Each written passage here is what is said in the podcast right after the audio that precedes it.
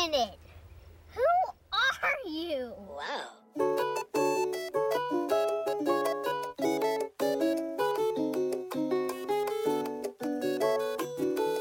You're my special friend. Bueno, bueno, bienvenidas a Terapia de Sofá. La verdad es que tenía bastantes ganas de que llegara este momento esta semana, porque he tenido una semana un poco espesa. No es que me haya pasado nada, en plan, no me ha pasado nada dramático, pero bueno, de esto que tienes un poco de niebla mental y te cuesta un poco encontrarte en la vida. Y además tengo muchos mocos, lo cual no ayuda a la situación. Pero bueno, aquí estamos en calma y eso está bien. Y he pensado que qué hay más suavecito que hablar de animalitos. Así que hoy vamos a hablar un poco de, del lugar que ocupan los animales en nuestra vida, eh, de cómo forman parte de nuestros espacios, de cómo es nuestra convivencia con los animalitos. Y eh, bueno, pues eso va a ser un poco el tema. Miau, miau, miau, miau, miau, miau, miau, miau, miau, miau, miau. Yo he tenido distintos animales a lo largo de mi vida, pero ha habido uno que ha sido el más importante para mí.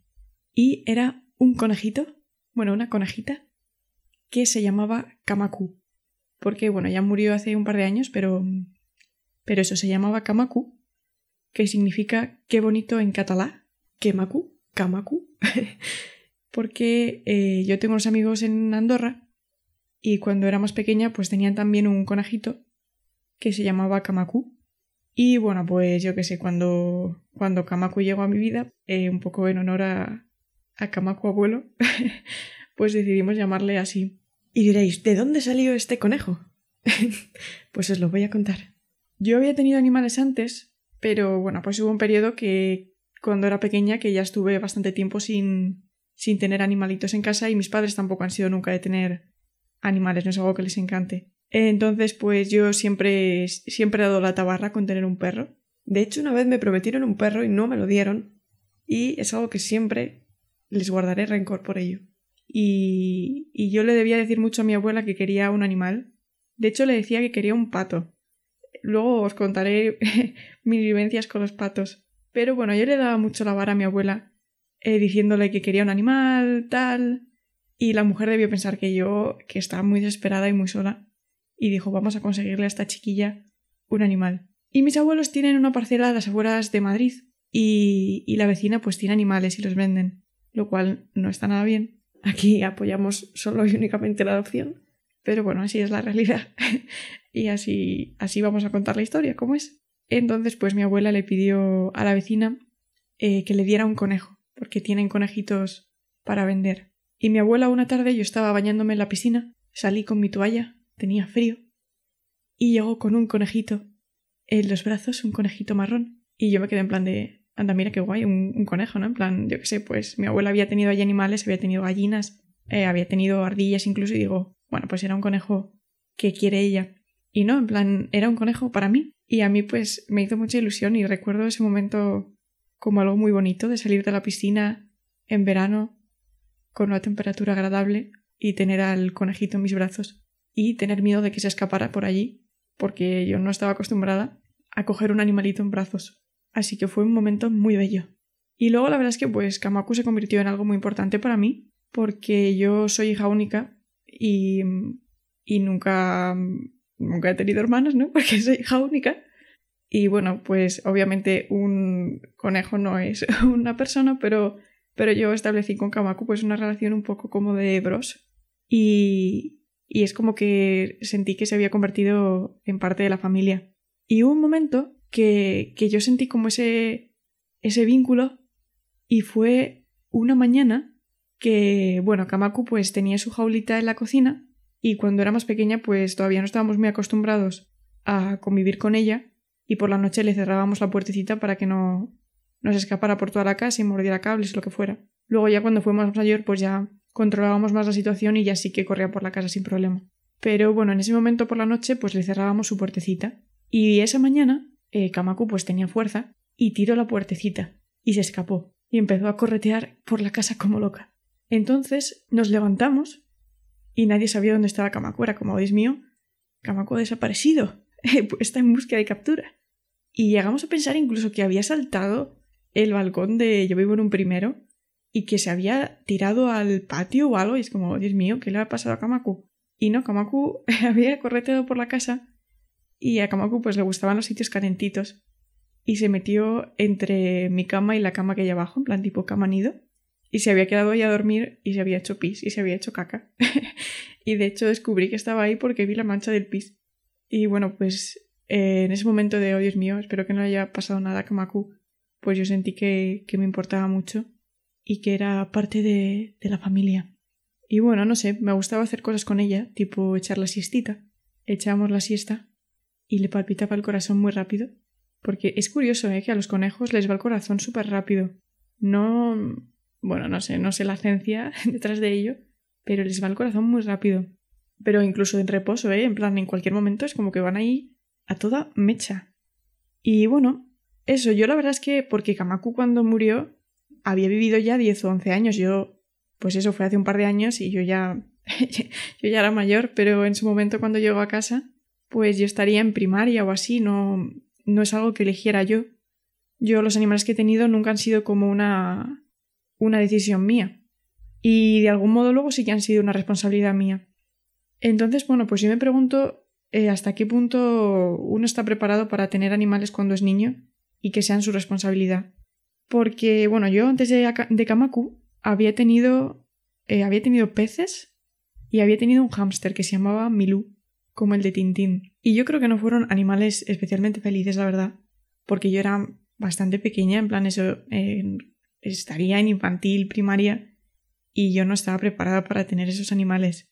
Em, ambos fueran como eso, como regalos que me hicieron de... Eh, recuerdo que el hámster me lo regalaron por Navidad y a mí ese hámster llegó un momento que me daba incluso miedo de que me mordiera o cosas así. Eh, entonces es como, uff, quizá mis padres debieron pensárselo un poco más, porque es cierto que yo quizá di mucho la para de, oye, quiero un animalito, quiero un perro, no sé qué. Y era como, mira, pues tengo un hámster. Pero a la vez, supongo que esto no es un voy a exponer a mis padres como terribles eh, tomadores de decisiones, no es eso. Pero eso, creo que, que fue un poco irresponsable por su parte darle un animal a una niña que no estaba preparada para ello porque eso, yo al hámster le tenía miedo. Em, hubo muchas temporadas que yo recuerdo que el hámster no salía mucho de su jaula porque a mí me daba miedo real que se perdiera o, o eso, que me mordiera. Los peces igual, en plan, yo era una responsabilidad que realmente no estaba preparada. Y los peces, yo recuerdo que el agua estaba súper sucia, llegó un momento, em, no sé, era terrible. En plan, realmente era una responsabilidad que yo no, no estaba nada preparada para asumir. Y luego hemos llegado al momento dramático del podcast. Cuando era muy, muy pequeña, en plan, yo esto no lo recuerdo para nada.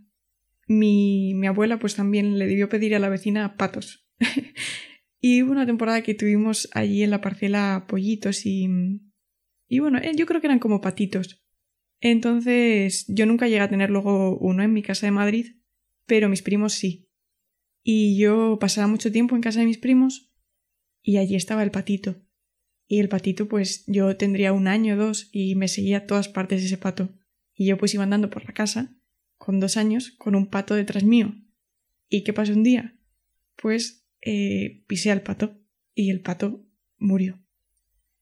Y bueno, pues creo que le echaron la culpa al técnico de la televisión que vino a arreglar la tele ese día muy convenientemente, porque mis primos eran más mayores y si se llegan a enterar de que yo había matado a ese pato, pues quizá me odian de por vida. Entonces, bueno, la enseñanza de todo esto es eh, los niños y los animales quizás no siempre son una buena combinación. Ya no solo por... Siempre pensamos en... Ay, pues, yo qué sé, con los perros a veces de... Tengo miedo de que el perro le haga algo al niño, que es, es obvio, es una preocupación y está bien preocuparse por ello. Pero también está bien preocuparse de... Oye, ¿y si el, ¿y si el niño le hace algo al animal? Porque, porque el animal también es un ser vivo, ¿no? Y hay que, hay que preocuparse por lo que siente el pobre animalillo. Yo creo que eso, que al final muchas veces los padres usan a los animales como una especie de, de objeto de aprendizaje para el niño y al final el animal es un ser vivo que no tiene por qué darle enseñanzas a nadie y que lo que tiene que hacer es vivir la vida mejor que pueda. Entonces, pues me parece un poco peligroso usarlos como, como enseñanza o como maniobra de distracción para que el niño se entretenga porque eso ya te digo que el pobre pato este no acabó muy bien el pobre. Porque al final yo creo que incluso cuando somos mayores es difícil saber si tú estás preparado para tener un animal. Yo recuerdo que mm, el año pasado, bueno, el año pasado o el anterior, quién sabe, eh, pues ya Kamaku había muerto y yo echaba mucho de menos vivir con animales, sigo echándolo mucho de menos. Pero mm, yo me planteé tener, eh, primero me planteé tener ratas, porque me parecen animales como que se merecen mucho tener una segunda oportunidad, porque, bueno, pues la ciencia y demás nos ha maltratado mucho. Y empecé a mirar de, ay, pues voy a, voy a adoptar ratas, tal, no sé qué. Y, me di cuenta de eso, de que por un lado, pues son animales que económicamente tú tienes que estar preparado para hacer frente a, a que es muy fácil que desarrollen tumores, a que es muy posible que se pongan malitos. Entonces, pues me di cuenta de que obviamente yo ni tenía eh, los medios económicos porque no quería tener que estar dependiendo de mis padres, ni tampoco tenía el lugar porque yo en ese momento estaba viviendo con, con mis amigas y era un piso de cinco personas bastante pequeño, incluso con gente que tenía alergia a los conejos, por eso yo no me llevé a Kamaku allí y, mm, y no, no, no era ni el momento ni el lugar. Y es como, bueno, pues yo puedo tener muchas ganas de esto, pero yo sé que, que al final, mm, hasta qué punto le voy a dar una buena vida a ese animalito, quizá es un desastre y el pobre animalillo al final no vive bien conmigo. Así que tuve mesura. También pensé en adoptar un hámster, pero era lo mismo, era como mm, quizá no es el mejor momento, quién sabe qué va a ser de tu vida el año que viene. Así que bueno, yo creo que tomé la decisión correcta. Había un hámster súper mono, me acuerdo, que era blanquito. Mis amigas le empezaron a llamar en plan porque eso, yo les enseñaba fotos de los hámsters que veía en páginas así de acogida. Y mis amigas le empezaron a llamar cocaína. Y era como, no, es blanquito, pero dejarlo en paz. pero era muy cute. Y nada, pues eso, tuve mesura, cosa que no suele tener. En ese momento la tuve. Supongo que al final es preguntarse si la situación de estos animales va a mejorar por estar con nosotros y también asegurarse de que ese animal no vaya a volver a una situación mala o no vaya incluso eso a morir por nuestra culpa porque eh, yo entiendo que son situaciones muy complicadas cuando pues cuando una familia tiene un animal y tiene una enfermedad muy grave por ejemplo y no puede hacer frente a, a lo que necesite si necesita una operación y demás pero al final no sé, yo creo que uno debe ser responsable desde el principio de decir, pues yo ahora mismo no tengo los medios económicos para tener a este animal. Porque, no sé, en plan, a ver, es cierto que, que muchas veces, yo que sé, ves un gatillo en la calle. Pues es cierto que es posible que su vida mejore estando contigo, pero si a los dos meses ese animal va a tener una enfermedad y tú no se la vas a poder pagar, pues, bueno, no sé, no sé, es que es muy complicado, ¿no? Pero a mí pues me da pena que, que los animalitos sufran. Pero bueno, no sé, me gustaría saber qué opináis al respecto, si os apetece compartirlo conmigo.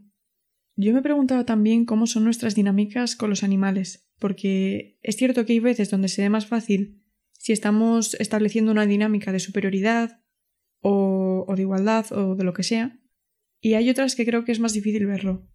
Por ejemplo, yo recuerdo que, mm, hace un tiempo una amiga me preguntaba eh, si yo como vegana me comería los huevos de una gallina que yo tuviera. Pues yo, por ejemplo, eh, como persona vegana, si tuviera una gallina, tendré una gallina porque, porque quiero adoptar a esa gallina y quiero que sea feliz y quiero que tenga una buena vida.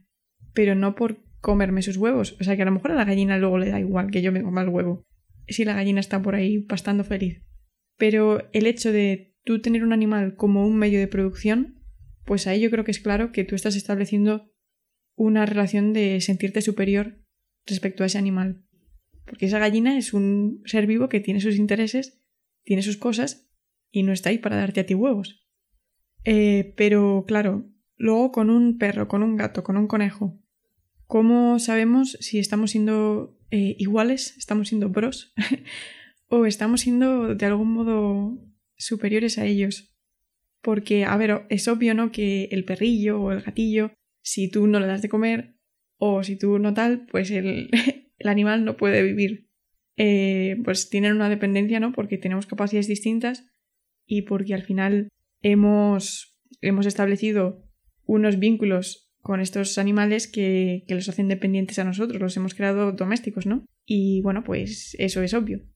Mm, Yo, por ejemplo, con Kamaku, pues creo que hay veces en los que, en los que sí que éramos bros, pero también creo que hay veces en los que yo no actuaba del mejor modo y de algún modo pues interponía mm, mis necesidades, en plan las anteponía, las anteponía, como se diga eso, eh, vamos, que creía que mis necesidades eran más importantes que las suyas. Y bueno, pues no es algo que me encante reconocer, pero seguramente ocurría. Y al final, pues Kamaku no tenía culpa alguna de, de mis rutinas. Y quizá Kamaku pues tenía otros intereses y yo no le estaba dejando hacerlos. Eh, o sea que yo creo que Kamaku fue un colegio muy feliz, ¿no? Pero es cierto que, seguramente a veces yo incomodé a Kamaku. Como hacemos todos con nuestros animales, supongo, porque, porque no terminamos de, de saber cómo relacionarnos con ellos, yo creo. Porque tenemos tan marcado ese mm, especismo, ese creernos una especie superior a ellos, que a veces es difícil establecer una buena dinámica con ellos. La verdad es que no, eso no tengo una respuesta de pues para ser eh, bro con tu animalito deberías tal. no, la verdad es que no, porque eso, yo reconozco que, que seguramente hay que molesté a Kamaku. Pero bueno, supongo que la clave está en planteárselo y en decir cómo me estoy relacionando yo con este animal, este animal, cuáles son sus rutinas, estoy yo alterando su modo de vida, eh, cómo está siendo esta convivencia, está siendo sana o está siendo tóxica. Y un poco ir navegando eso como mejor se pueda, ¿no? Al final estamos en esa burbuja de, del ser humano superior a todo el mundo. Y bueno, pues sí, hemos, hemos hecho cosas, ¿no? En el mundo y en la vida, pero eso no quiere decir que, que tengamos que avasallar al resto de especies. El recreo. Lectura de un cuento. Este tema no es que sea muy denso, pero bueno, un recreo siempre viene bien y yo quiero un recreo. Y como estoy un poco malita, pues he pensado que a mí me gustaría que alguien me viniera a leer un cuento, así que os voy a leer un cuento. Os voy a leer Adivina cuánto te quiero de Sam McBradney y ilustrado por Anita Yeram. Era la hora de dormir. La liebre pequeña color de avellana se agarraba fuertemente a las orejas de la gran liebre color de avellana. Quería estar segura de que la liebre grande la escuchaba. Adivina cuánto te quiero, le dijo. Uf, no creo que pueda adivinarlo, contestó la liebre grande. Así, dijo la liebre pequeña, abriendo los brazos todo lo que podía. La gran liebre color de avellana tenía los brazos aún más largos. Pues yo te quiero así, le respondió. Mmm, ¿cuánto? pensó la liebre pequeña. Yo te quiero hasta aquí arriba, añadió la liebre pequeña. Y yo te quiero hasta aquí arriba, contestó la liebre grande. ¡Qué alto! Ojalá yo tuviese brazos tan largos, pensó la liebre pequeña. Entonces tuvo una idea. Se puso boca abajo, apoyando las patas sobre el tronco de un árbol. Te quiero hasta la punta de mis pies, dijo. Y yo te quiero hasta la punta de tus pies, dijo la liebre grande color de avellana, alzándola por encima de su cabeza. Te quiero todo lo alto que pueda saltar se reía la liebre pequeña, dando brincos arriba y abajo. Pues yo te quiero todo lo alto que pueda saltar, sonrió la liebre grande, y dio tal brinco que sus orejas rozaron las ramas de un árbol. ¡Qué salto! pensó la liebre pequeña. ¿Cómo me gustaría saltar así? Te quiero de aquí hasta el final de aquel camino, hasta aquel río a lo lejos, gritó la pequeña liebre. Yo te quiero más allá del río y de las lejanas colinas, dijo la liebre grande. ¡Qué lejos! pensó la libre pequeña color de avellana. Tenía tanto sueño que no podía pensar más. Entonces miró por encima de los arbustos hacia la enorme oscuridad de la noche. Nada podía estar más lejos que el cielo. Te quiero de aquí a la luna, dijo y cerró los ojos. Eso está muy lejos, dijo la liebre grande. Eso está lejísimos. La gran liebre color de avellana acostó a la liebre pequeña en una cama de hojas, se quedó a su lado y le dio un beso de buenas noches. Luego se acercó aún más y le susurró con una sonrisa Yo te quiero de aquí a la luna y vuelta. Y ya estaría. Este ha sido nuestro cuento. Eh, la verdad es que me gusta mucho leer en alto. Espero que os haya que os haya gustado este recreo.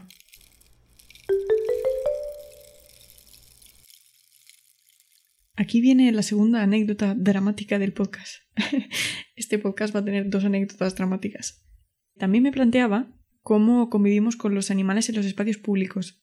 Porque al final eso, pensamos en los animales en nuestra vida, digamos, más de casa, pero hay que ser consciente de que hay un montón de animales en la calle, sobre todo gatitos. Y bueno, pues en la zona en la que vivía yo mm, hace un par de años, por Legazpi, eh, había muchísimos gatos, pero una cantidad inmensa de gatos. En plan, eh, yo creo que cada vez que volvía a casa podía haber tres, cuatro gatos fácilmente, que por ejemplo aquí en mi barrio eh, no, no veo casi gatos. Veo alguno, pero, pero no esa cosa bárbara. Y, y tenían un descampado en el que solían quedar los gatitos, pues hacer sus cosas. Quedaban ahí para charlar, para tener sus reuniones de gatos, para poner cosas en común. Y pues ahí eran bastante felices los gatos, estaban tranquilamente. Y hubo una época que empezaron a hacer un hoyo en esa zona y empezaron a ponerse de obra. Y vinieron camiones y vinieron máquinas y todo terminó en un gato atropellado. Y bueno, pues el gatito murió. Y eso al final yo era como entiendo que quieran construir ahí, pero no sé, preocúpate un mínimo de no aplastar un gato, ¿no? En plan, ¿qué te cuesta tener un poco de cuidado? Porque al final es como no nos estamos responsabilizando de esos animales que viven en la calle, tienen una vida pésima, no te estás preocupando por esterilizarlos con piensos o con lo que sea para que no sea una población que siga eh, aumentando, tampoco les estás dando un hogar, eh, no estás haciendo absolutamente nada como comunidad, estás dejándolos ahí a su suerte y acaban espachurrados. plan, estoy contando así, pero es muy dramático, es como maldita sea, eh, pobre gato. Yo quiero que los gatos de mi barrio sean felices y a poder ser que encuentren un hogar. Hay una señora muy maja que se llama Laura y los alimenta. Recuerdo que hace un par de semanas fui por allí y vi a un gato y estaba gordísimo el gato y era como, pero bueno, Laura, ¿qué está pasando aquí? ¿Está sobrealimentando a los gatos? Pero eso, creo que los espacios públicos no sabemos convivir con animales para nada. Porque por un lado intentamos echarlos, pero por otro mm, nos, es que nos, en plan, nos dan tan igual como comunidad que estén ahí en plan, a mí, a mí me confunde la situación, la verdad, porque eh, sobre todo eso, con los gatos de la calle, uno dice, bueno, sí o que sí, se habrán acostumbrado a vivir así, ¿no? Pero es que realmente tienen una vida muy mala esos gatitos. Y, y no se hace nada. Supongo que encontrar soluciones a esto es bastante difícil, pero, pero yo diría que lo suyo es intentar controlar esa población, ¿no? De algún modo. Con eso, con piensos así para, para esterilizarlos y que aquello no continúe así porque es un desastre que tengan esa vida. ¡Ay! ¡Qué, qué dramático! Y el último punto que yo quería tocar en este nuestro buen podcast es por qué nos gusta tanto estar con animales en general. O sea, hay gente que no, por ejemplo, a mi padre no le gustan nada los animales porque tiene un trauma infantil. Pero, pero en general los animales nos, nos gustan mucho y, y nos aportan mucho. E incluso a mi padre, que no le gustan los animales, eh, pues pues yo creo que le quería también mucho y siempre se ponía como al lado del sofá donde se sienta mi padre y esperaba ahí quietecita que le acariciara. Y, y pensando en esto, en por qué nos hacen felices los animales, me acordé de una película que me mandaron ver el año pasado, que es Paddington 2. Quizá la mejor película que me han mandado ver en toda la carrera, lo cual es muy significativo de la carrera, pero, pero me pareció una maravilla audiovisual, la verdad. Y es una peli de un osito es la segunda parte, la segunda. Yo solo he visto la segunda porque me mandaron ver la segunda. Y es un osito que tiene una familia, en plan, vive con una familia de humanos en Londres. Y un día, por una equivocación, la gente piensa que ha cometido un crimen. Y le mandan a la cárcel. En plan, yo me quedé loquísima con esta trama porque era como, ¿cómo un osito tan mono va a ir a la cárcel? Y, y le meten en la cárcel a Paddington. Entonces, Es que realmente me entusiasma mucho esta película. Eh, bueno, pues lo meten en la cárcel y eh, Paddington saca el mejor lado de todo el mundo y la cárcel, que era un lugar muy sombrío, se vuelve un lugar muy bello. Y al final todo el mundo baila y se vuelve un lugar además como muy gay, no sé por qué, pero se vuelve un lugar muy gay y es una maravilla. O es lo que yo recuerdo, a lo mejor ahora veo la película y digo, uy, no, pero sí, sí, lo recuerdo felizmente después de esta emoción con Paddington, me voy a poner más, más intensa.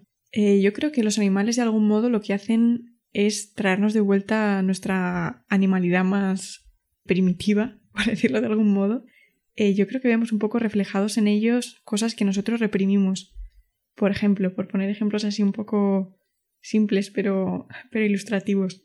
pues el hecho de descansar, de no tener que, que sentirte productivo todo el tiempo, en plan un perro, un animalillo, está ahí tranquilamente tumbado echando la siesta todo el día. Ojalá poder estar echándome la siesta como este perrillo tan tranquilamente. O yo que sé, ese comer con ansia, o mostrar cariño de una manera tan pura a la gente que queremos, en plan, no sé. Creo que, que de algún modo vemos en ellos ese pensar sin, sin racionalizarlo todo, porque al final son seres muy instintivos y muy intuitivos. Y, y, yo creo que a veces es lo que hemos perdido nosotros y verlo en ellos pues, pues nos trae calma. Y luego creo también, eh, de algún modo, yo creo que con los animales no tenemos ese miedo al abandono que a veces tenemos con las personas, porque, bueno, pues es innegable que a veces tenemos un miedo a que amigos, parejas, etcétera, eh, nos abandonen de algún modo y vayan a desaparecer de nuestra vida eh, de manera mm, repentina. Y con los animales, pues a no ser que les pase algo tipo enfermedad o lo que sea, no nos van a, abandonar, van a estar siempre ahí y, van a querernos seguramente porque son puros y bellos y de una maravilla y debemos quererlos mucho. Entonces ese saber que siempre van a estar ahí, yo creo que nos trae mucha estabilidad y mucha calma. Y yo recuerdo que cuando, cuando estaba viviendo sola, bueno, de nuevo sola con cinco personas, pues volví a casa los fines de semana a ver a mis padres. Y hubo un tiempo pues que ese volver a casa, pues del contraste de vivir sola y volver a, casa de mis padres, pues a mí se me hacía un poco raro. Y, y el hecho de que estuviera ahí Kamaku y también ir a ver a Kamaku me traía mucha calma y me, me daba esa estabilidad de, bueno, aunque las cosas cambien y demás, Kamaku está ahí. Y, y sí, yo creo que además de ser suavecitos, los animales nos dan, nos dan mucha calma. Y muy, pues eso, siempre van a estar ahí. Nosotros no siempre vamos a estar ahí para ellos, es un poco triste. Pero ellos siempre van a ser tan puros y tan majos con nosotros. eh, bueno, espero que este podcast os haya traído un poquito de esa estabilidad. Siento si está un poco espesa, pero es que tengo muchos mocos. Y estoy, estoy estoy un poco en un momento de caos mental, así que eso, espero que os haya sido bonito este podcast. Y para cerrar, quería hablar de una cosa un poco aleatoria, pero que también me aporta ilusión, así que vamos a hablar de ello. Eh, es un pensamiento aleatorio. No sé por qué, pero por el hecho de, por el hecho de ser vegana, a veces cuando miro los animales, siento que tienen como una conexión especial conmigo. Y como que, como que saben que yo soy una aliada por ejemplo, cuando estás en la piscina y hay avispas. Pues yo siento que las avispas saben que yo no las voy a matar en principio y eh, que y que por ello no me van a picar. Entonces establece ahí como un vínculo de somos amigos, no pasa nada, yo no te voy a comer, tú no me vas a hacer daño a mí. Ay, qué maravilla. También con los perrillos por la calle suelo saludarles. En plan, bueno, les sonrío muy fuertemente, en plan, realmente saludo a casi todos los perros que me encuentro. En plan, y además les miro así como bajando la cabecilla, como con un pequeño saludo de Hola, buenas tardes, ¿qué tal está? Espero que bien. Pase un buen día. Y nada, pues así soy yo por la calle. Ay, qué maravilla. Ay, antes estaba volviendo a casa y, y estaba en un paso de cebra, muy que hay que esperar mucho rato. Y al otro lado del paso de cebra había un señor con su perrillo y, el perrito era muy mono y muy chiquitito y el señor se ha, se ha agachado y le ha empezado a dar besitos y ha sido muy bonito y he vuelto a casa muy feliz. Bueno, os dejo con esta imagen de un señor abrazando y dándole mimos a su perrito para terminar el podcast. Em, me gustaría que me dijerais si os ha gustado este podcast o ha sido demasiado aleatorio que no se ha entendido nada, porque tengo un poco de miedo. Pero bueno, muchas gracias. La verdad es que me hace muchísima ilusión, de verdad, siempre que, que lo escucháis y luego me decís algo, en plan me mandáis un audio, me escribís, porque, no sé, me hace mucha ilusión saber que este proyecto está gustando y, y que está llegando a algún lado. Así que bueno, espero que tengáis una buena semana, que saludéis a muchos perritos por la calle y, y no sé, que os sea leve y no tengáis mucha niebla mental. Pasadlo bien. Bueno, bueno, bienvenidos al final, aquí al club del final del podcast. Es el lugar donde yo me avergüenzo públicamente, pero muy feliz, la verdad, lo hago muy feliz. Eh, voy a compartir con vosotros una canción que le he compuesto a Nox. Eh, Nox es el perrito guía que ha estado pasando eh, los días con nosotros en la uni. Una chica pues le ha acogido y, viene a clase. Y es muy majo. Es por lo que voy a la universidad. Así que aquí viene. Nox es un perro, es un perro guía.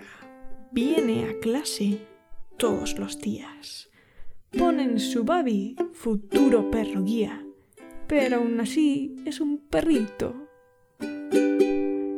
Y le ladra el profesor Calvo y el profesor Calvo se queda confuso y se hace el gracioso, pero nadie le hace gracia. Nox va a salir en la orla. Tendrá su foto con un gorrito y yo he pagado 26 euros y estoy muy feliz porque va a salir Nox en la orla, si no estaría muy triste porque la foto fue un percal. Nox es un perro, es un perro guía, viene a clase todos los días. Nox está haciendo mayor.